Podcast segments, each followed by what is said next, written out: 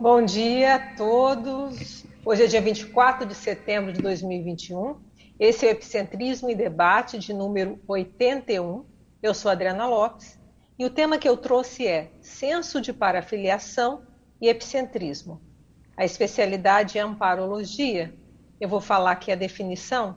Então, senso de parafiliação e epicentrismo é a explicitação da estreita conexão entre a lucidez, quanto à inserção das tarefas evolutivas nos trabalhos de Equipex cosmoética e a consecução das funções na condição de epicentro consciencial. Depois tem toda aqui a contextualização, tem a casuística pessoal, temos aqui uma enumeração com 18 desafios evolutivos capazes de implantar posturas e condições predisponentes ao amparo extrafísico e qualificar a assistência multidimensional lúcida. E na frase enfática a gente coloca: o senso de parafiliação aprimora-se e consolida-se no exercício das funções do epicentrismo, a partir de demandas por lúcidas interações equipim-equipex e pela sustentação de atitudes pró-amparabilidade. Você admite a relevância do senso de parafiliação para a conquista e desenvolvimento do epicentrismo consciencial? Em caso afirmativo, tem obtido avanços no entrosamento com amparo funcional? Então, baseado a isso, eu convido vocês a lerem o paper né, e fazer as suas perguntas. É, enquanto eu aguardo as perguntas, então, eu vou só fazer uma contextualização, porque do tema, né? Fazer uma, um merge aqui com a mediação, né? Quando a gente faz nos verbetes. É, o senso parafílico, como eu falo na casuística, né? Foi uma, das, uma, da, uma grande reflexão que eu tive justamente quando eu comecei nessa função de epicentro consciencial. Então, sempre que começou epicentrismo em debate, o único tema que vinha na minha cabeça era, pelo menos, começar com a questão do senso de parafiliação. E eu comecei, quando eu comecei, eu fiz o paper, estava me preparando ontem, eu comecei a ver umas coisas interessantes. É, nesse mês, no dia 13 de setembro, fez uma década que eu defendi o senso de parafiliação. Falei, nossa, o tempo voa realmente, né? Então, uma década, ele foi o primeiro verbete de censo que eu fiz. A partir daí foram surgindo outros censos que acabou culminando no livro. E, e, eu me lembrei que o meu primeiro curso pessoal, aquele curso que, né, que eu que elaborei, que eu ministro, também foi o Centro para Filiação, que é um curso prático. Então eu falei, nossa, realmente essa, esse tema tem muita relação aí comigo e, e eu considero ele muito irrelevante. Então, tem alguma pergunta? Já vi que o Hernani está ali com o microfone, podemos começar então já a responder. Sim, Fiquem à vontade, convidem todos a lerem, responderem para a gente fazer um debate aqui interessante, tá bom? Bom dia a todos. É, antes de entrar na pergunta aqui, Adriana, eu vou dar só um recadinho aqui. Ah, o pessoal sim, que está acompanhando, só para informar que nós estamos hoje também no segundo dia fazendo a transmissão ainda em fase experimental a partir do tertuliário. Algumas pessoas da equipe estão aqui no tertuliário, tá? Então aqui tem nesse momento quatro pessoas no tertuliário e mais três, três pessoas na, na cabine de transmissão a gente está fazendo com todos os protocolos de segurança, mas a gente já está iniciando alguns testes de protocolo e de, de tecnologia também para fazer essa transmissão mista, né? ao mesmo tempo pela, pela, pela live, pelo, pela, pela sala do Zoom, e também a partir daqui do tertuliário. Tá? É, a nossa, nós temos aqui já então, Adriana, uma primeira pergunta que vem lá de Conceição dos Ouros, a nossa colega Maria Ninguém sabe quem, ou melhor, todo mundo sabe quem. É. Famosíssima. Bom dia, debatedores, professora Adriana. Dentre os 18 desafios evolutivos relevantes colocados em ordem alfabética, pode compartilhar conosco qual lhe chama mais atenção?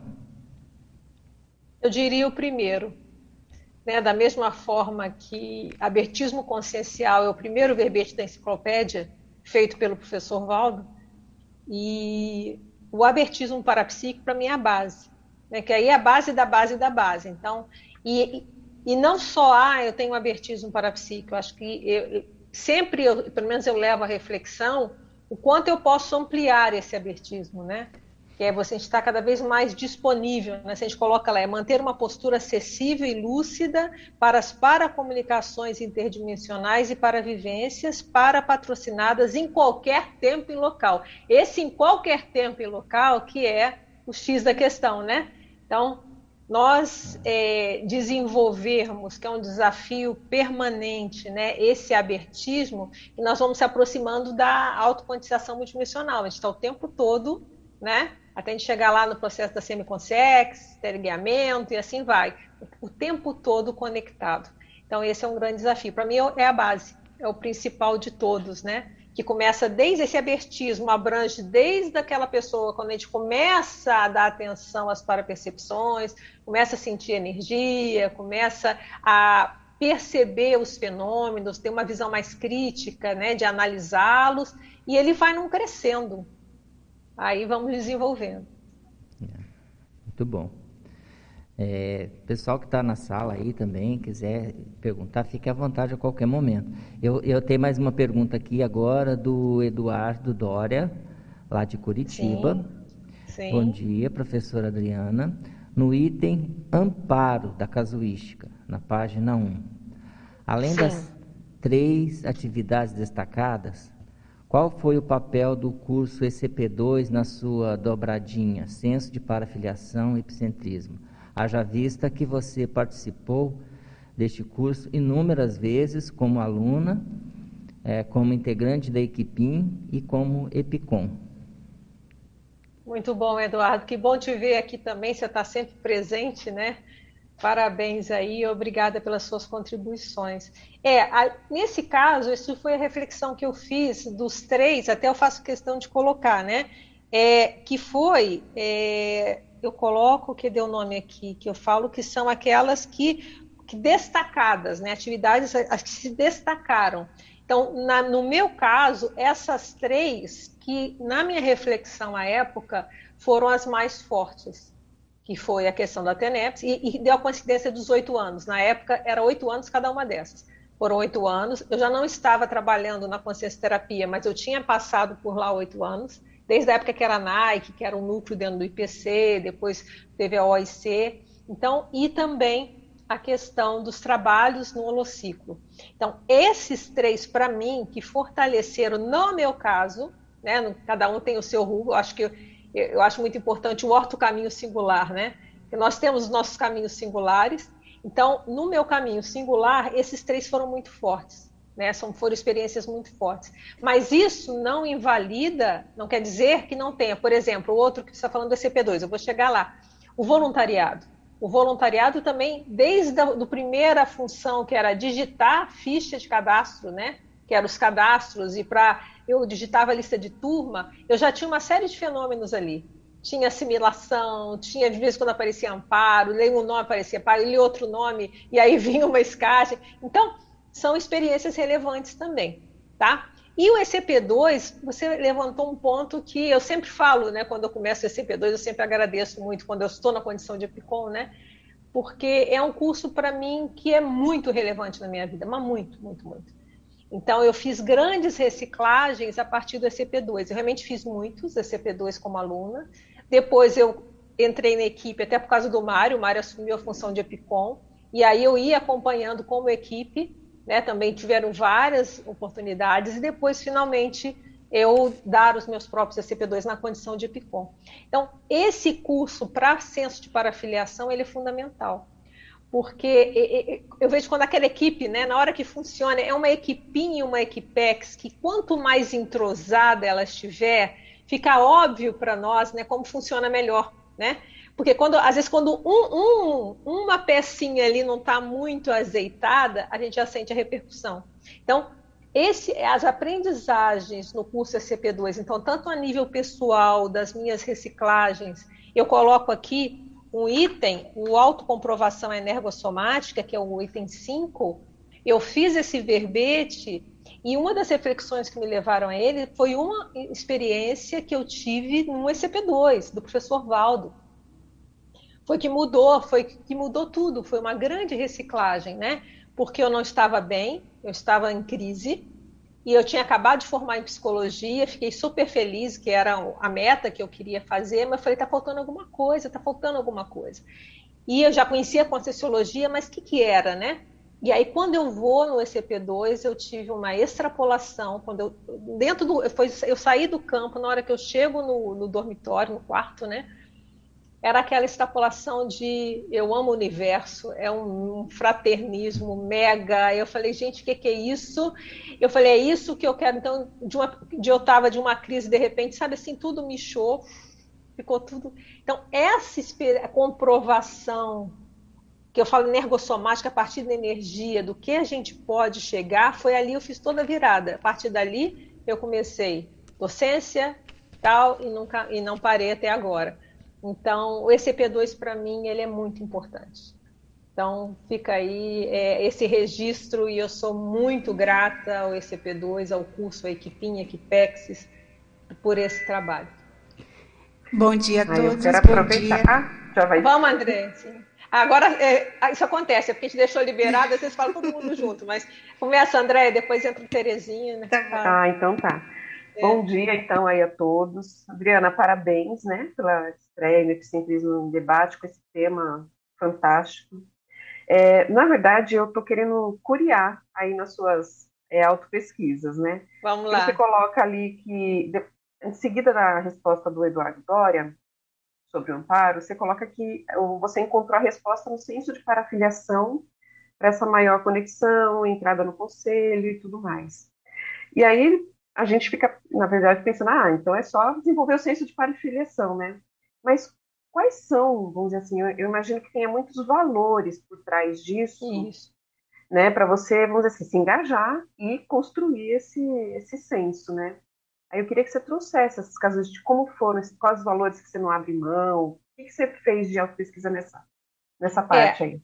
Até o que eu coloco da característica do senso de parafiliação, que não é só assim, ah, então agora eu estou na equipe, não. É você se capacitar para estar na equipe. Essa é a questão, né?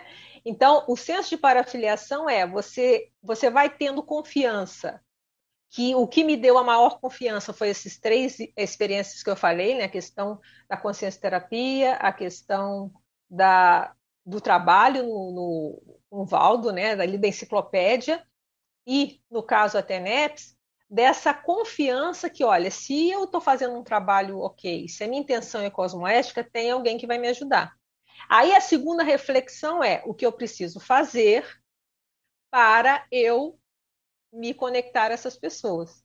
Então, o que a reflexão do senso de, de parafiliação foi após o epicentrismo. Então, na hora que foi que eu fui, então, entrei, comecei essa função, a reflexão foi o que me dá confiança para bancar o trabalho.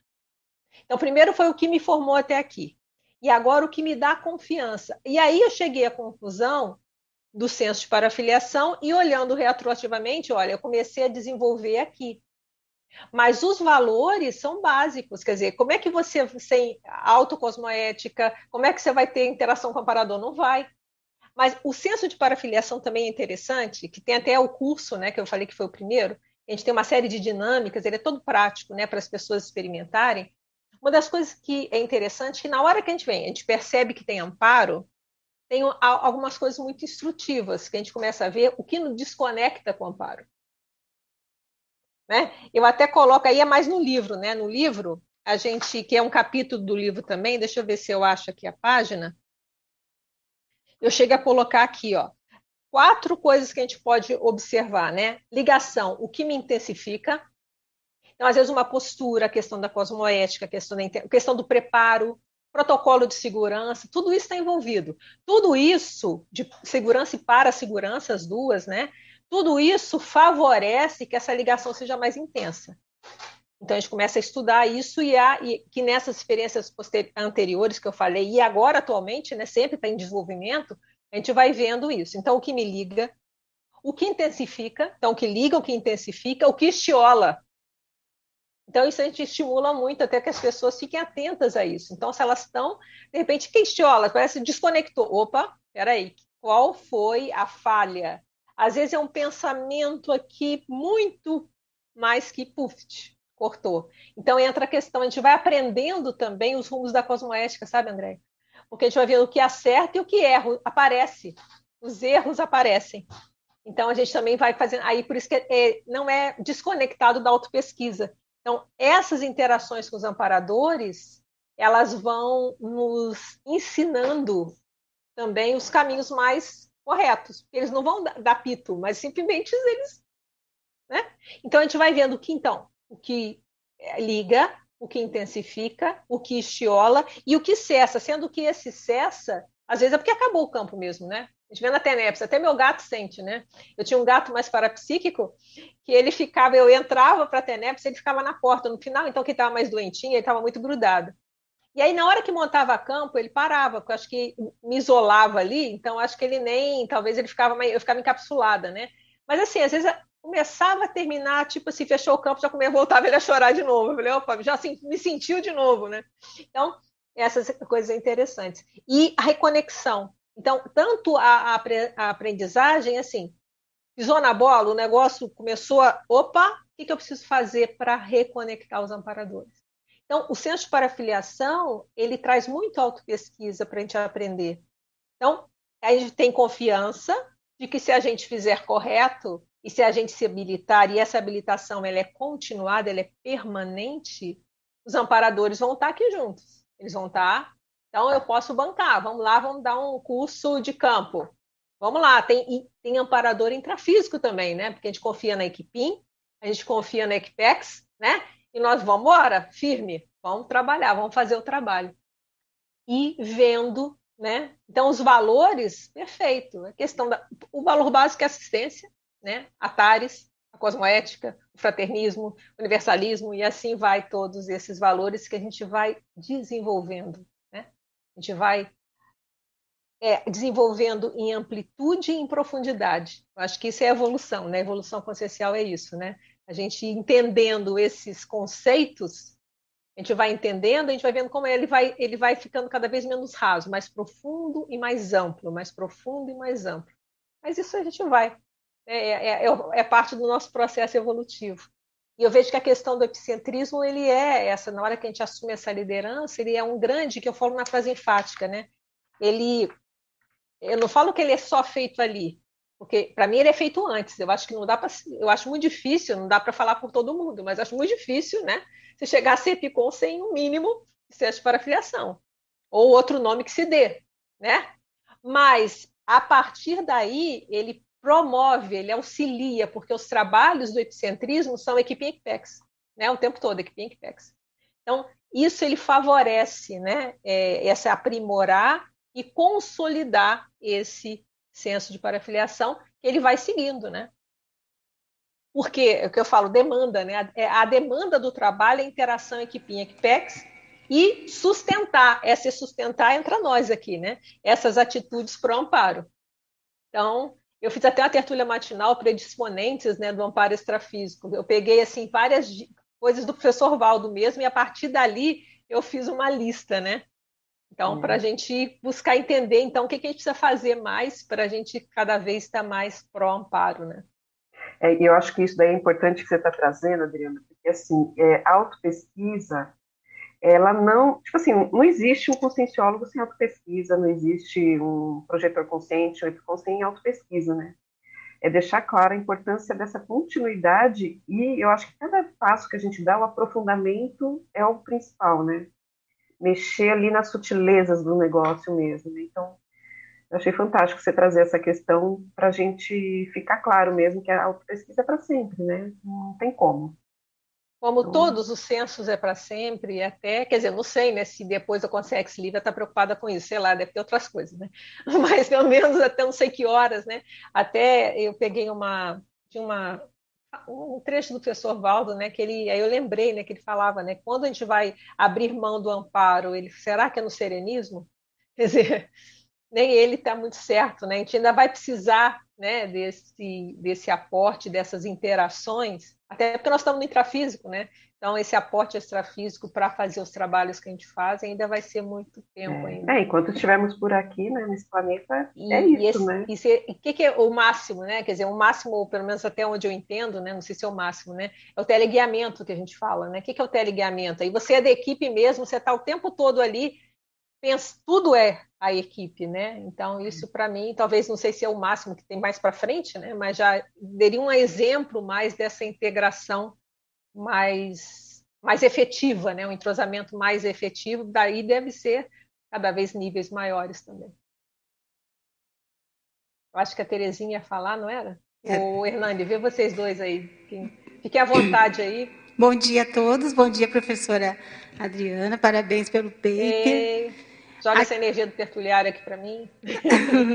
aqui no item da Reurbex, onde eu queria ah. saber um pouquinho, que você pudesse ampliar, porque fala assim, participar em trabalhos multidimensionais é integrar-se enquanto mini peça né, lúcida em linhas de montagem produtivas.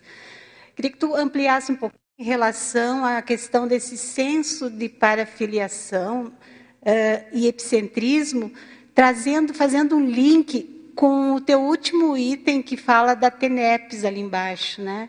a TENEPS autocapacitadora, né? Em relação à questão da Reorbex. Hoje, né, que a gente está vivendo essa época de pandemia, né?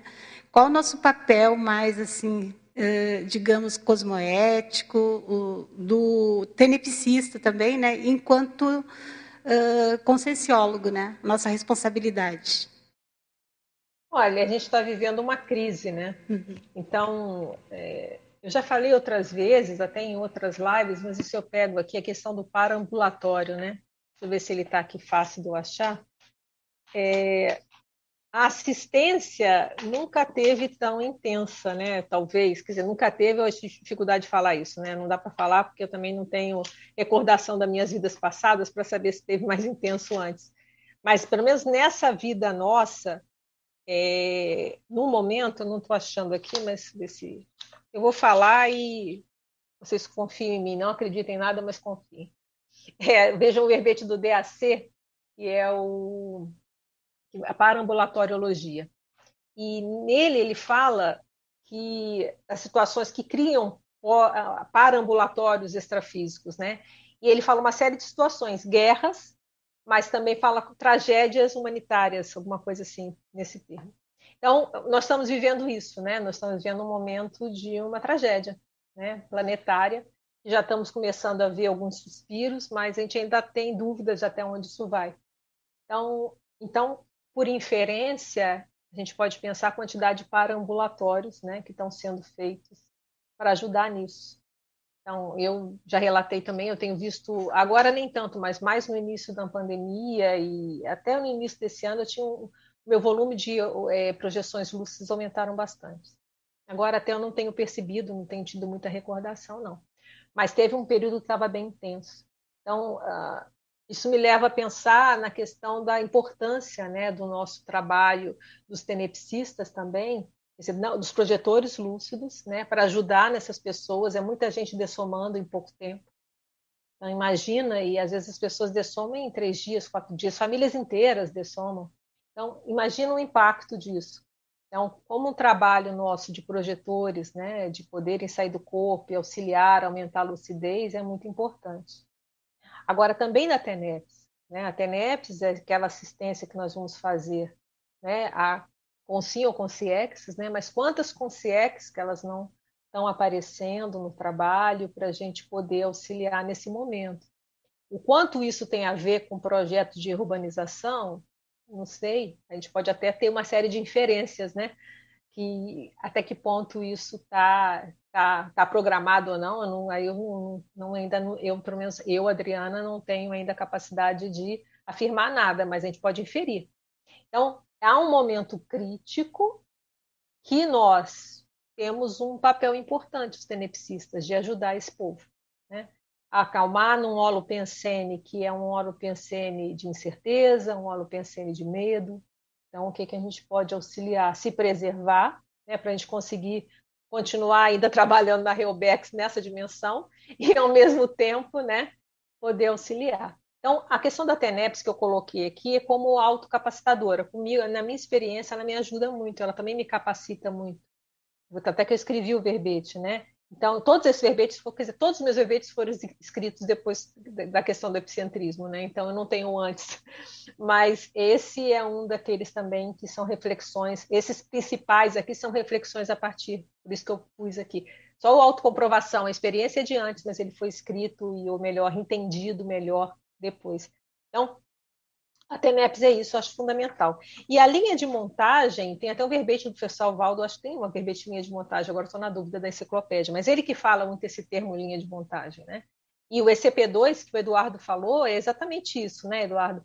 O ECP2 é essa linha de montagem, fica, ela fica óbvia, né? Na hora que aquela equipe vai lá e um pega no colchonete e vai para cá. E você vê como está tudo azeitado, né? É uma coisa fantástica, parece que está tudo assim, né? A equipinha e a equipexis. Então, essa linha de montagem, ela é fundamental, é cada um fazendo as suas funções de mini peça para funcionar. Então, pensa a linha de montagem, são enormes. Então, eu entendo, aí já é minha compreensão, né? Tem aquelas linhas de montagem, é, vamos dizer, mais específicas, né? Por exemplo, tem uma linha de montagem para eu estar aqui falando agora, não é isso? Tem, a gente faz, tem uma equipe intrafísica, tem a equipe extrafísica, e aí tem, tem várias pessoas, cada um tem uma pecinha, está todo mundo funcionando. E essas vão aumentando. Agora tem uma linha de montagem inteira que é da Concessiologia como um todo. Então, do trabalho e reurbanização como um todo. Então, eu vejo o tenepsista também é uma mini peça nesse trabalho. Né? Agora, essas conexões maiores, mas as menores é fácil de enxergar. Tipo no CP2, é fácil enxergar ali todo mundo. Agora, essas grandonas, aí a gente precisa cada vez de mais lucidez até para entender né, essas conexões. Coisa que eu acho muito interessante, que eu penso, né? É, como é que faz a triagem para TENEPS? É né? uma coisa interessante, né? Porque olha a quantidade de tempo. Onde tem pouco TENEPSISA, tudo bem, mas hoje ainda tem uma quantidade mais razoável, né? Ainda em termos proporcionais, ainda é pequena de mundo, né?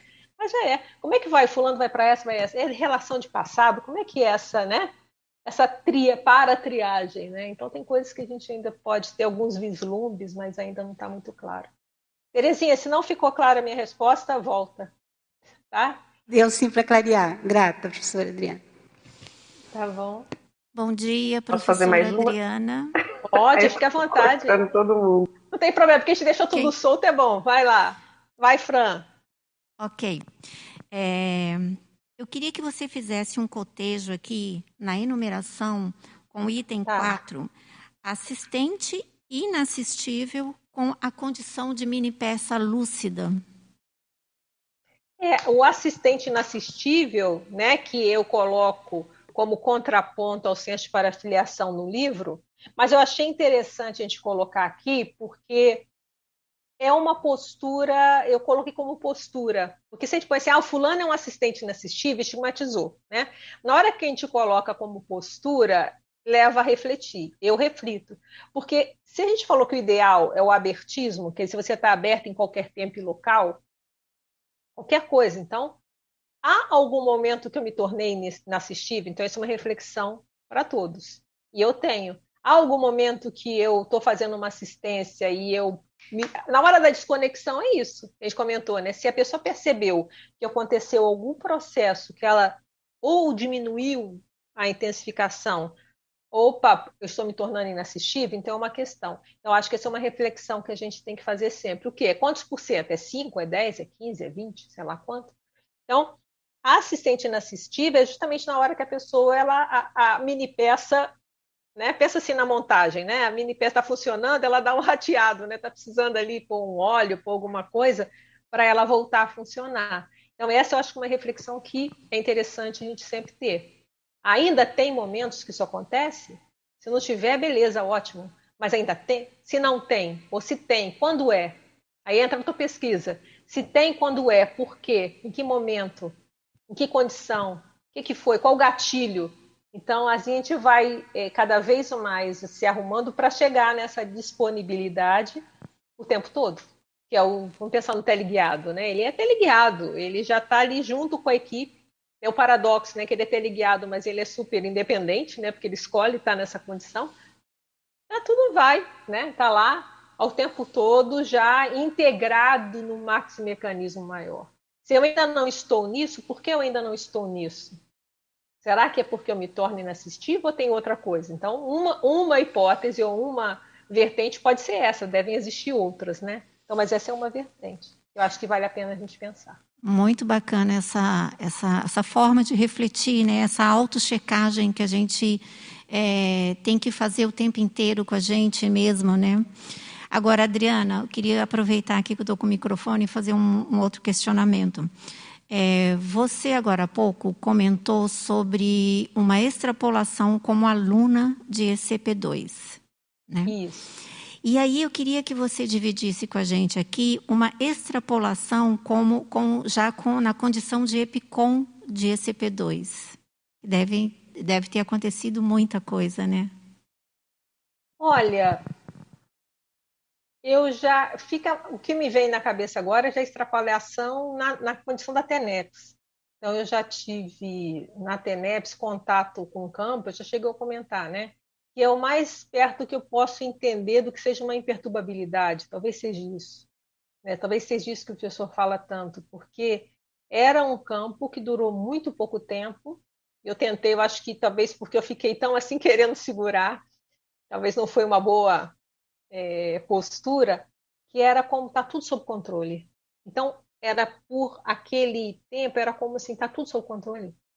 Tá tudo sob controle, tipo assim, Todos os problemas, me show, tudo sob controle. Então, isso foi tão intenso e era uma coisa tão forte. Então, isso eu vejo na TENEPS. Agora, eu penso que o epicentrismo é difícil elencar uma, porque isso acontece o tempo todo. Por exemplo, quando a gente está, vamos falar do ECP2, que a gente está falando tanto, eu gosto tanto, né? Quando a gente está fazendo assistência no ECP2, aparecem amparadores de um nível. Aí, talvez essa eu possa elencar, né? em função, às vezes não é, é daquele assistido, às vezes aparece uma pessoa, nem sempre a gente vê quem está lá, né? Não, mas a, a, chegou aquela pessoa e ali é diferente. Então, tem níveis que eu também, eu, eu falo, é muito mais evoluído que eu. É serenão? Pode ser. Eu sei que eu, é, ou é um orientador evolutivo e pelo meu nível eu, eu, eu sei que é alto, né? Eu sei que é alto. Então, dependendo do processo ali, surgem é, contatos com padrões muito ah, elevados, eu diria assim dizer. Né? Então, talvez este seja um epicentrismo e que isso não é uma coisa incomum, não é uma coisa que acontece toda hora, mas acontece até com mais frequência do que os outros dois que eu te falei, porque é função do trabalho. Então, eu diria que o extrapolacionismo seja esse, então. Né? A gente acho que todo trabalho, né, a gente acaba tendo mais percepções, o nosso parapsiquismo ele fica muito mais aguçado na hora que nós estamos exercendo a função, seja no ECP2 que eu estou falando, mas também numa dinâmica parapsíquica. Então, talvez esse seja um, o extrapolacionismo acaba acontecendo num processo mais intenso e mais frequente em função da, do, da função, em função da função do próprio trabalho. Então, Fran, talvez seja isso, né, em relação a é, eu não sei se eu poderia afirmar isso, mas talvez o extrapolacionismo seja até uma, é, é, uma questão mais comum né, dentro do processo do próprio trabalho, porque a gente precisa, é, a gente vai tendo essas experimentações além do que a gente consegue no nosso dia a dia, só por nós. Por mais que a gente tenha está fazendo o processo, mas tem às vezes tem aqueles momentos mais, talvez seja frequência. No meu caso, eu poderia dizer que a, a frequência de extrapolacionismos aumentou muito a partir da atuação como epicentro. Talvez seja essa, e eu diria sempre nesse, sempre no contexto assistencial, tá, Fran? E aí é melhora do, do parapsiquismo, você entra em contato com amparadores, ou tem às vezes percepção, a pessoa chega, você tem uma percepção ali muito detalhada da situação, que aquilo não é só você, né? é você junto com os amparadores. Eles estão te ajudando a você ter uma maior percepção, uma maior acuidade. Talvez seja essa a questão, não é, não teria uma específica, né? Até porque até porque envolve outras pessoas. Muito bacana e assim esse detalhamento aí que você nos mostra de assim deixar bem claro que dependendo da assistência e do, do o nível do assistido, né? Muitas vezes a chega a consciências bem mais elevadas, sofisticadas, em função do assistido, da assistência. E a gente, na condição assim de estudantes né, de conscienciologia, conscienciólogos, a gente conseguir levar isso para o nosso dia a dia, é a conscienciologia na prática, né? Muito bacana o seu detalhamento aí. Obrigada. E eu diria até que em função, aí eu estou pensando aqui, né? É do trabalho do assistido, talvez nem seja do assistido, mas do trabalho que esse assistido está fazendo ou vai vir a fazer, né? É, exatamente. Então, é aquele investimento, né? Não é exatamente isso. É, se, porque se o é... assistido, porque assim, eu percebo assim que na condição de EPICOM, ele, como você falou, o item mais importante é aquela condição do abertismo. Aí, na, pegando a outra via, se a gente pega, se, se, o assistido ele fica nessa condição também de abertismo, ele vai se qualificando, porque amparador não dá ponto sem nó, né? Então, daqui a pouco ele está ele, é, assim, tá sendo preparado para desenvolver alguma função, alguma, algum trabalho importante aí dentro do grupo, para ele mesmo, em vários contextos, né? Familiares, profissionais, enfim em todos, né? Então é, é, é muito interessante ver isso, é, entender esse mecanismo, né? Isso aí.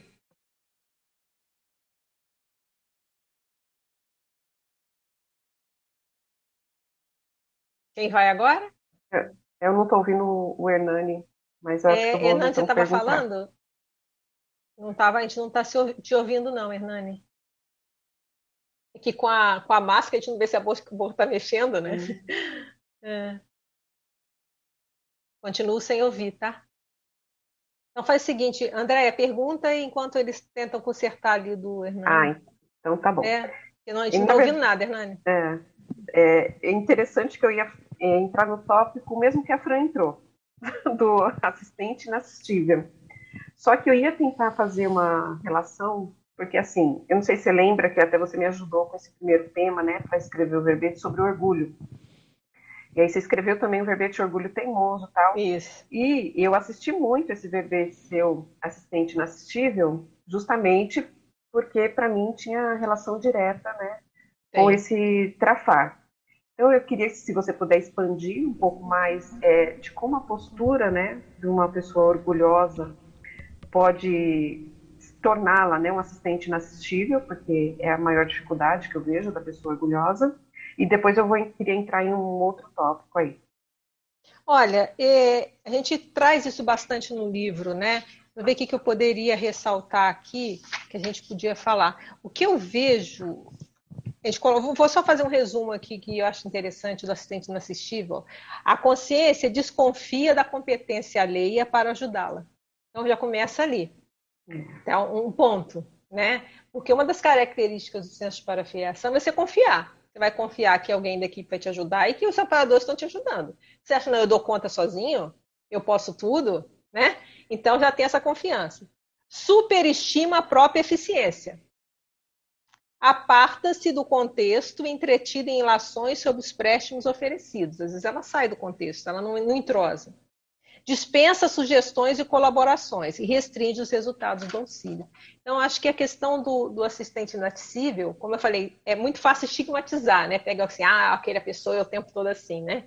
Mas ver essas nuances pequenas que possa acontecer com cada um de nós em algum momento, dependendo da circunstância, do local, das pessoas envolvidas, às vezes como é que faz isso em outros contextos, né? O contexto de trabalho, o contexto familiar, seja lá onde for né? não só o contexto de, de trabalho, de, de, do trabalho de função. Né? Então, isso acontece em algum lugar, eu me fecho ao amparo para poder, poder auxiliar melhor. Então, eu vejo que o, o, ponto seria esse. Você falou, então, primeiro, talvez um ponto seja confiança, né? confiar né, nos outros.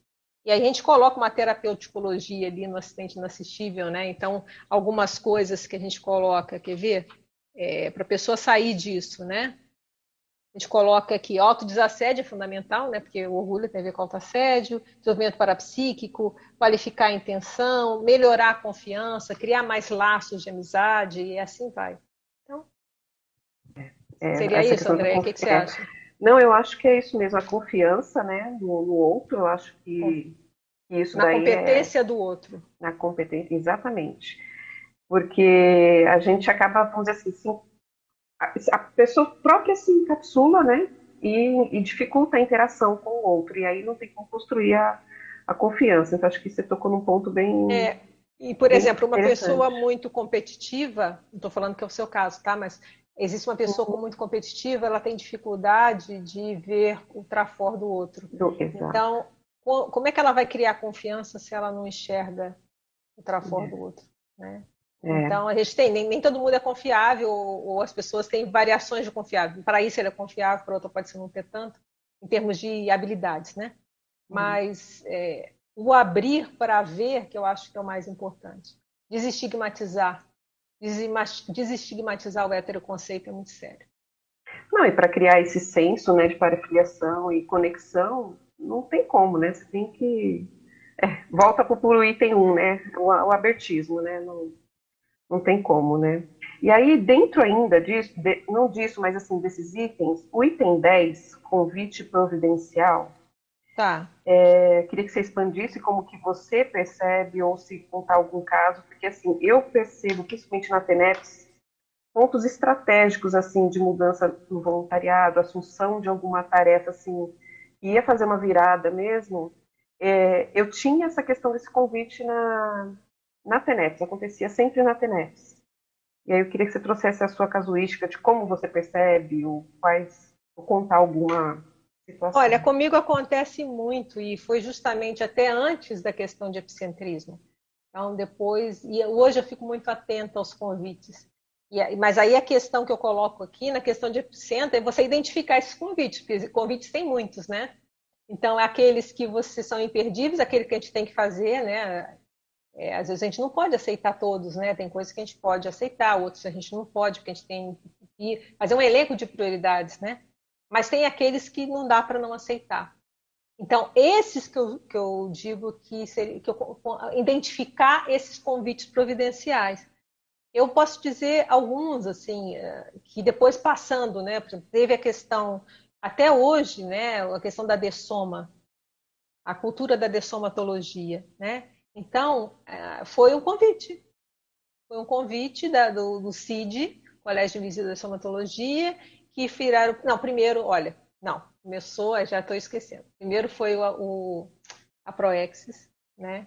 Foi a, o balanço existencial que me chamou porque teve uma dessoma na família e até foi no dia 24 de setembro. E na época teve uma série de fenômenos que foi também no dia 24 de setembro. Eu lembrei isso quando comecei, na hora que eu falei 24, eu, oh, e foi um fenômeno muito sério, né? Que foi a dessoma e o professor Valdo viu né? A Consex foi trazida, ele viu um amparador que, que trouxe, essa, uma amparadora que trouxe a Consex. Ele relatou isso em várias tertúlias depois, né? E foi a dessoma do meu irmão. Foi a morte súbita. Então, a partir dali, daquelas fenômenos que aconteceram, o, houve o convite providencial, que eu considerei do balanço existencial, para eu falar sobre né, alguma coisa sobre isso. Eu lembro que eu falei, falei alguma coisa de dessoma e tal, mas não era bem de dessoma, eu falei outra coisa é, é, pertúrbios antes proex, alguma coisa nesse sentido, não lembro o título exatamente agora, não estou com ele aqui. E a partir, como eu citei, teve uma parte que eu citei a questão de dessoma, eu fiz um balanço entre como que foi uma dessoma antes da Conscienciologia, que tinha só noções, e assim foi. Então, eu considero providencial para a minha elaboração da situação, e eu pude refletir, e aquilo gerou uma série de frutos em função disso. Eu podia falar, não quero falar sobre isso. Né? E um outro convite que eu considero providencial foi do grupo da Sinvex, que ele e aconteceu e está retomando de novo, né? O grupo da Sinvex que eles me chamaram para falar de saúde. Só que eu estava no hospital com a minha pneumonia. Eu tive uma pneumonia e eu não sarava, aquela pneumonia não sarava, né? Foi em 2006, ela não sarava, era uma coisa assim, foi um negócio que foi muito, eu fiquei 40 dias no hospital. Então a gente sempre né, vê realmente a morte, a gente começa a refletir, né? Porque o que está acontecendo? E, e, aí vinha aqueles jornais de, de, divulgação e vinha minha fotinha, Adriana vai falar de saúde. Aquilo para mim foi uma coisa assim, de alguma forma, né, um compromisso. Eu falei, gente, como é que eu vou falar de saúde? E aí o que, que acontece? Eu, eu consegui, aí eu fui transferida para o Rio de Janeiro. Ainda teve todo um processo até recuperar, né? Porque tinha, ainda tinha líquido no pulmão e tal. Quando eu tive a alta definitiva, né? Tipo assim, não pode voltar para casa, né? Eu já estava não só do hospital, mas depois fiquei ainda recuperando na casa de parentes no Rio. Aí eu, eu consegui vir para fazer. E aí eu falei saúde e longevidade, eu falei longevidade em VEX. Sei que eu mudei o tema, falei de longevidade, porque era a questão da época, né? Porque eu quase, né? Ou pelo menos eu vi a possibilidade de não estar aqui. E falando de saúde também. Então, não, isso para mim foi um convite muito providencial.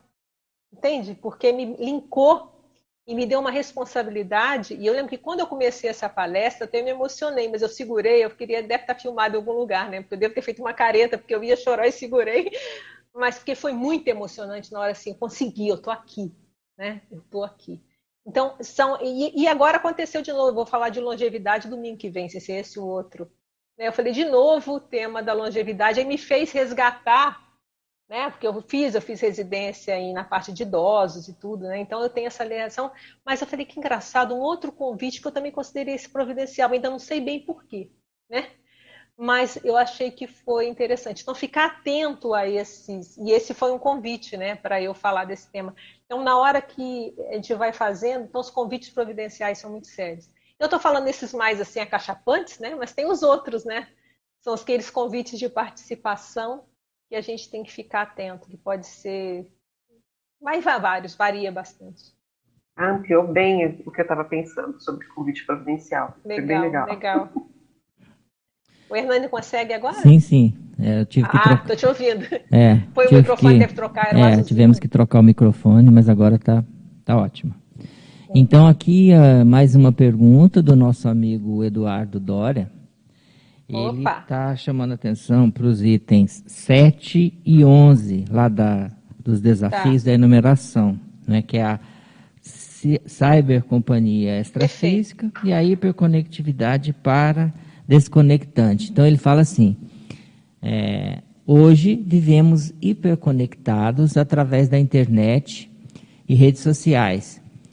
Quais suas dicas para não nos perdermos com as cybercompanhias extrafísicas e termos essa hiperconectividade para desconectante?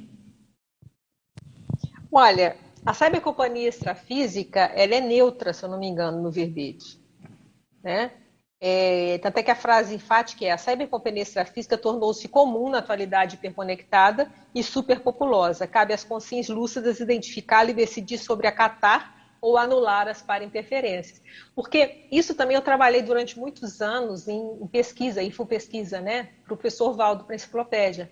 Eu ficava muitas horas no computador fazendo pesquisa e, sabe, os temas são mais variados. A gente vai entrando em tudo quanto é site, a gente vai indo para tentar achar. E ali eu comecei a perceber na experiência também essas questões. Dependendo do site que entrava, tinha conexão, tinha vinha, tinha escagem, tinha uma série de coisas estranhas.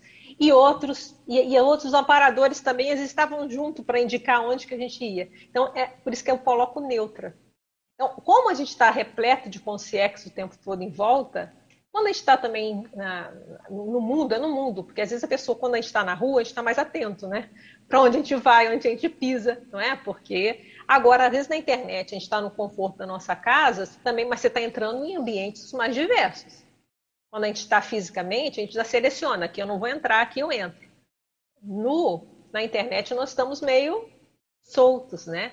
Eu tive uma, uma experiência que foi bem recente, que era um site, não era nem site, eu só vi, eu estava fazendo uma pesquisa, eu só li. E, e, o interessante é que era neutro o texto. Mas só de ler aquilo, já eu fiz uma escagem, eu não entendo o que, sinceramente, como isso acontece, ainda não tenho. É, pela lógica, eu falo, não, mas não, não tem lógica. Então tem alguma coisa aí que eu não consigo entender ainda. Mas só de ler, e era, nem entrei, obviamente, né? Eu não vou entrar à toa. Mas assim, só de ler ali naquela, no buscador, na hora que eu li aqui, na hora, caramba. E era neutro o que estava escrito. Então, tem muito mais coisa que a gente precisa pesquisar. Então, o que eu quis trazer na questão da cyber, para a pessoa ficar atenta a isso. A pessoa não está atenta. Não, o tempo todo nós estamos fazendo evocações, estamos evocando, né? Pessoas, porque atrás dos textos, atrás dos, dos escritos, tem pessoas, né? Com sim, com CXs, né? Como que há esse link, não tenho a menor ideia. Mas é atenção a isso. Então, primeiro, a cybercompanhia não é só negativa, os amparadores eles também podem, se é um trabalho, se é uma pesquisa com um trabalho maior, eles podem também estar ali ajudando a ficar atento a isso, a essas interferências, né? Saber qual que a gente vai anular e quais que a gente vai deixar. E a hiperconectividade é, para desconectante, essa é muito séria. Eu resisti muito a ter smartphone. Eu só, come, eu só assumi o smartphone foi na época que eu comecei a viajar mais para Portugal e era necessário você ter um, fonte de contato, né? Aí que eu peguei, comecei a ter as redes lá, mas eu não tenho rede social, isso é uma opção minha, não quer dizer que é ruim ou mal, cada um sabe que é. No meu caso, vai me dispersar, então eu prefiro não ter. Tenho só lá o WhatsApp e já, tá, já me, me ajuda bastante. Mas cada um tem que ver, né? não é regra. No meu caso, para o meu temperamento, eu acho melhor não ter. Mas o é, que, que, eu quero dizer? O, o a hiperconexão, como eu demorei, talvez por isso, né, por eu ter demorado a ter o smartphone, eu pude observar melhor. Porque é uma tendência, né? Vou até pegar o meu aqui. Qual é a tendência? Se a gente, por exemplo, chegou no metrô, chegou no restaurante sozinho, e eu fico muito sozinha porque eu faço itinerância, né? Às vezes você tá lá, você vai, vai ter que comer, fazer um lanche sozinha. Aí a pessoa tá assim, não tem nada, puf, vai olhar o que está acontecendo, né? E é isso, como eu não tinha, isso me observou. E eu lembro direitinho, foi em São Paulo, aí terra da Andréia, naquele América, que era perto, lembra do IPC ali? Eu ficava hospedada ali pertinho, aí eu fui fazer um lanche. Né? Não sei se foi, deve ter sido no dia que eu cheguei, alguma coisa assim. Me deixaram no hotel, fui fazer um almoço lá. Eu fiquei. E aí eu comecei a ver quase todo mundo assim, e, e às vezes a, a, isso já melhorou, viu? Não sei se foi no. Acho que as pessoas talvez tenham melhorado, porque eu voltei no América anos depois e não vi mais isso. Mas naquele dia, ou foi aquele dia, uma exceção, mas era assim. E aí eu falei, que interessante, né? Como que um aparelho que é feito para conectar está desconectando as pessoas. E aí eu escrevi, eu escrevi um artigo lá para o CAEC, para a jornada, né, da questão do parapsiquismo na era da hiperconectividade, porque eu falei, bem, se está difícil se conectar entre uma pessoa que está física aqui, como é que vai ser extrafísico? E aí começou a gerar essas reflexões, sabe, da questão da paradesconexão. Então eu fico muito atenta a isso. Já aconteceu também de ver até em grupo, né? A gente sai, às vezes saiu, eu lembro que a gente saiu para almoçar, estava num curso de campo, e aí, na hora que sai todo mundo para almoçar, foi interessante. Aí, de repente, eu não tinha celular, de repente, todo mundo assim. Eu falei, ó. Oh. Então, eu fico muito atenta para não fazer o mesmo, que é uma tentação, né? Para que é uma tentação, né? A gente vai lá, vai olhar, ver se tem uma mensagem, ver o que aconteceu no mundo. Isso eu brinco mais. Deixa eu ver se o mundo acabou, né? Porque tem tanta crise, né? Vamos ver o que está acontecendo. Então, eu busco a gente ficar atento é, eu acho que é inevitável, não quer dizer que a gente não vai ter, a gente tem que ter. É uma, o que facilitou a vida não tem. Eu vejo pesquisa. Gente, eu vou fazer pesquisa, eu entro em tudo com a biblioteca, eu entro em, em, depósito de tese. Eu lembro que na época eu tinha que ir na PUC, eu ia na PUC, na FRJ lá no Rio. Aí ia, tinha que olhar as teses que tinha, pedia para tirar xerox, aí tinha que voltar não sei quantos dias depois, aí você não podia fazer todas, você tinha que selecionar, agora você tem tudo ali. Né? Artigo científico. Então, isso não tem volta e não quero que volte, não. Né? As comunicações, né, tinha que procurar um orelhão, né, ou então um telefone, né? Lembra? Pois é, a gente está ficando jurássica mesmo, né? E tinha que procurar lá um telefone, viajava, tinha que achar uma, uma cabine. Eu lembro que na Argentina, quando eu fui, não tem tanto tempo assim, é, a gente teve que achar, eu lembro que eu tive que fazer uma ligação para o meu pai, eu tive que achar um posto lá para ligar, porque o hotel é muito caro, né? Não tinha celular ainda. Então são coisas, o celular não, não, tinha, essa na verdade não tinha, tinha o celular, não tinha ainda essas, esses aplicativos que a gente consegue ligar, né?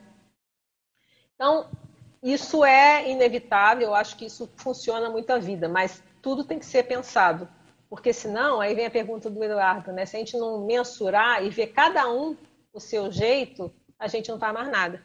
Por exemplo, é, atenção, então, para escrever é terrível, porque na hora que dá um pin no celular, olha, eu já tentei não ir lá olhar.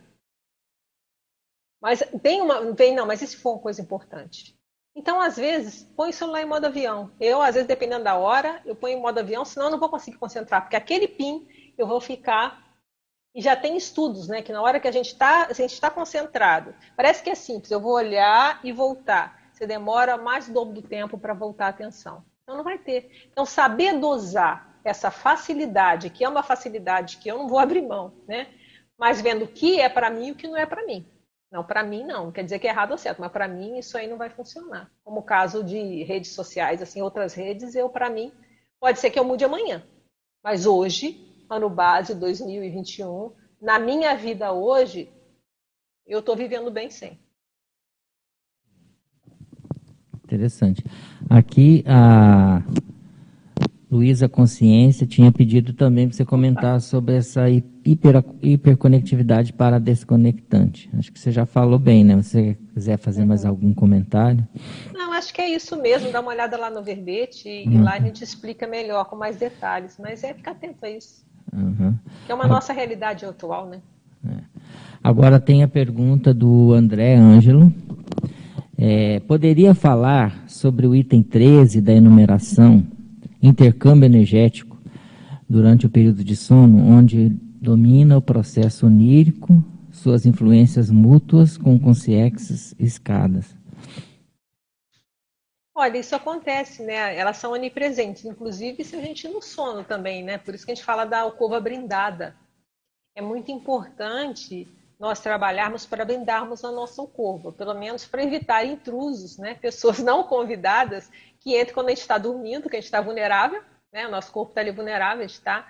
Então, isso estou falando do sono, né? Então, a alcova blindada é justamente para evitar essas interferências. A gente vai fazer um encapsulamento na nossa, no nosso quarto, para que pelo menos não esteja ali uns desavisados cheguem lá e que piorem o nosso trabalho.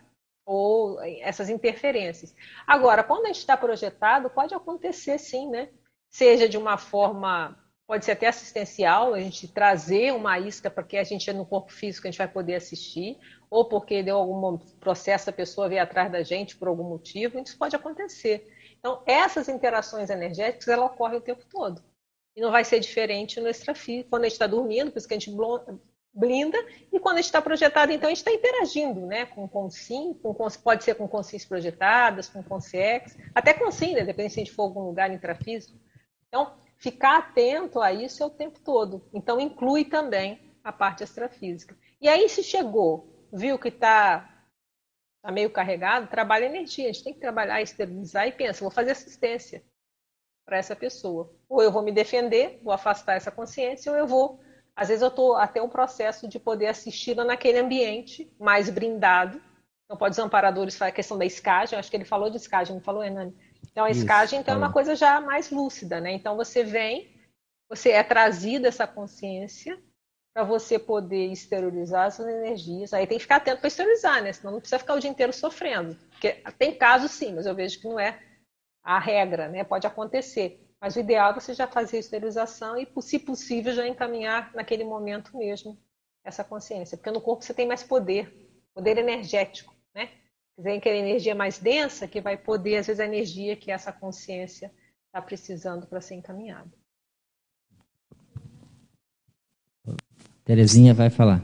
Professora Adriana, lá, ali no item 5, autocomprovação tá. energossomática, favorecer experimentações com ortoenergia. O que seriam essas ortoenergias capazes de esclarecer quanto a automultidimensionalidade e padrões homeostáticos possíveis. É, isso aqui eu vejo que é um dos trabalhos do epicentrismo, né? Na hora que a gente faz uma dinâmica parapsíquica, que tem um curso de campo, talvez seja um grande trabalho, que é quando a gente monta um ambiente, um campo energético, junto com os amparadores extrafísicos, que permitem que as pessoas tenham experimentações aos moldes do que eu tive né, no ECP2, a partir que já tive, tive outras experiências no ECP2, estou falando essa que foi a mais marcante, que foi uma, uma acachapante, como dizem, né? Não deixou dúvidas, que é isso que eu preciso. E, e, até um item que foi interessante, que eu falei que eu tinha formado em psicologia, né? Mas na hora que eu vi aqui, eu falei, não, isso a psicologia não explica, eu preciso de mais. Eu preciso compreender melhor. Então, por isso que acabei indo, fazendo a docência, indo para a consciência terapia, que eu falei, é esse padrão. Porque na hora que a gente experimenta isso, ninguém me contou. Então, não é dizer, ah, porque tem na Comunex evoluída, ou que tem os amparadores, que quando a gente evoluir é importante, a gente vai ter uma calmia, a gente vai ter uma mega fraternidade, a gente vai acolher o mundo. Ninguém me contou. Eu vivi. Mas foi por muito pouco tempo. Eu gostaria, falei, nossa, eu quero viver assim sempre, né? Eu acho que vai demorar bastante, algumas vidas. Mas isso, essa experimentação, para mim, valeu mais do que mil palavras. Porque ó, energia tem padrão de sentimento e padrão de ideia.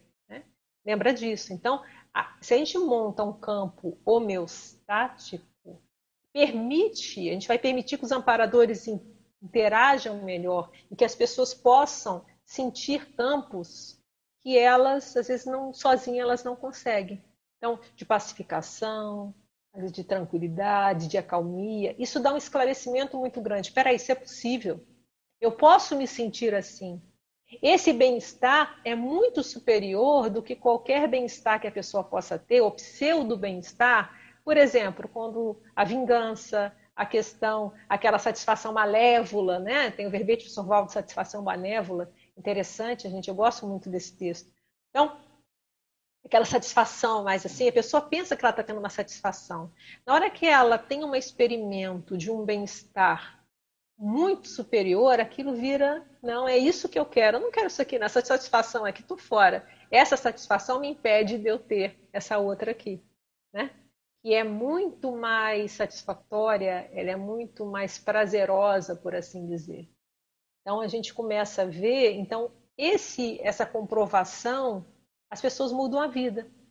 Então, tem pessoas que. A gente vê quando na Conscienciologia dos alunos, tem alunos que chegam é uma projeção lúcida cachapante, outros podem ter tido uma experiência energética cachapante, que fala: peraí, eu não sou só esse corpo, tem uma energia. Peraí. Então, tem uma energia saudável que vira uma meta, é possível, eu quero chegar lá. Então, é isso que eu queria dizer, sabe, Terezinha, que eu vejo que é um trabalho, né, na questão das dinâmicas, cursos de campo e assim vai.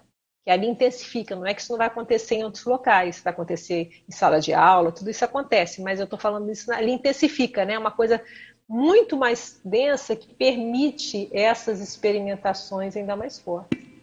Para falar de docência, tem um caso até da minha tia que ela relata, que ela, um dos impactos dela foi num curso de docência da, da, do IPC, acho que foi assistenciologia, que na hora que fez lá o daqueles trabalhinhos, trabalhos no final, né, de meia hora, ela viu tudo nuvem, virou uma nuvem. Opa, peraí, tem uma coisa aqui, eu estou vendo ela, fechava o olho, abriu o olho, fechava o olho, ela viu de Mené. Então, ela, se eu não me engano, ela relata até no livro dela, As Quatro Estações. Então, falando, esses experimentos eu estou fixando aqui na questão do epicentrismo, isso acontece também em outros ambientes, mas a, no epicentrismo, nos cursos de campo e nas dinâmicas, isso é intensificado, é feito para isso, né? é feito para intensificar, para permitir ainda mais experiências naqueles predispostos. E aí é possível se ter essas autocompreciações sobre a automultidimensionalidade, que você não é só esse corpo físico. Então, por exemplo, um curso 40 manobras, a pessoa tem experiência lá, troca energia, ela vai perceber que, opa, peraí, eu mando uma energia que fria, a pessoa sente, eu mando quente, peraí, o que está acontecendo? Ver que as energias dela influenciam as outras, ela não é só esse corpo físico, ela é mais do que isso.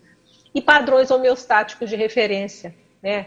que é o verbete do professor Eduardo Martins, eu sempre falo desse verbete, eu acho ótimo, padrão homeostático de referência, ele fala referen em referência ao padrão do curso intermissível, mas acho que a gente pode expandir, né, para todos os outros padrões de referência, que a gente fala, poxa, eu posso me sentir assim.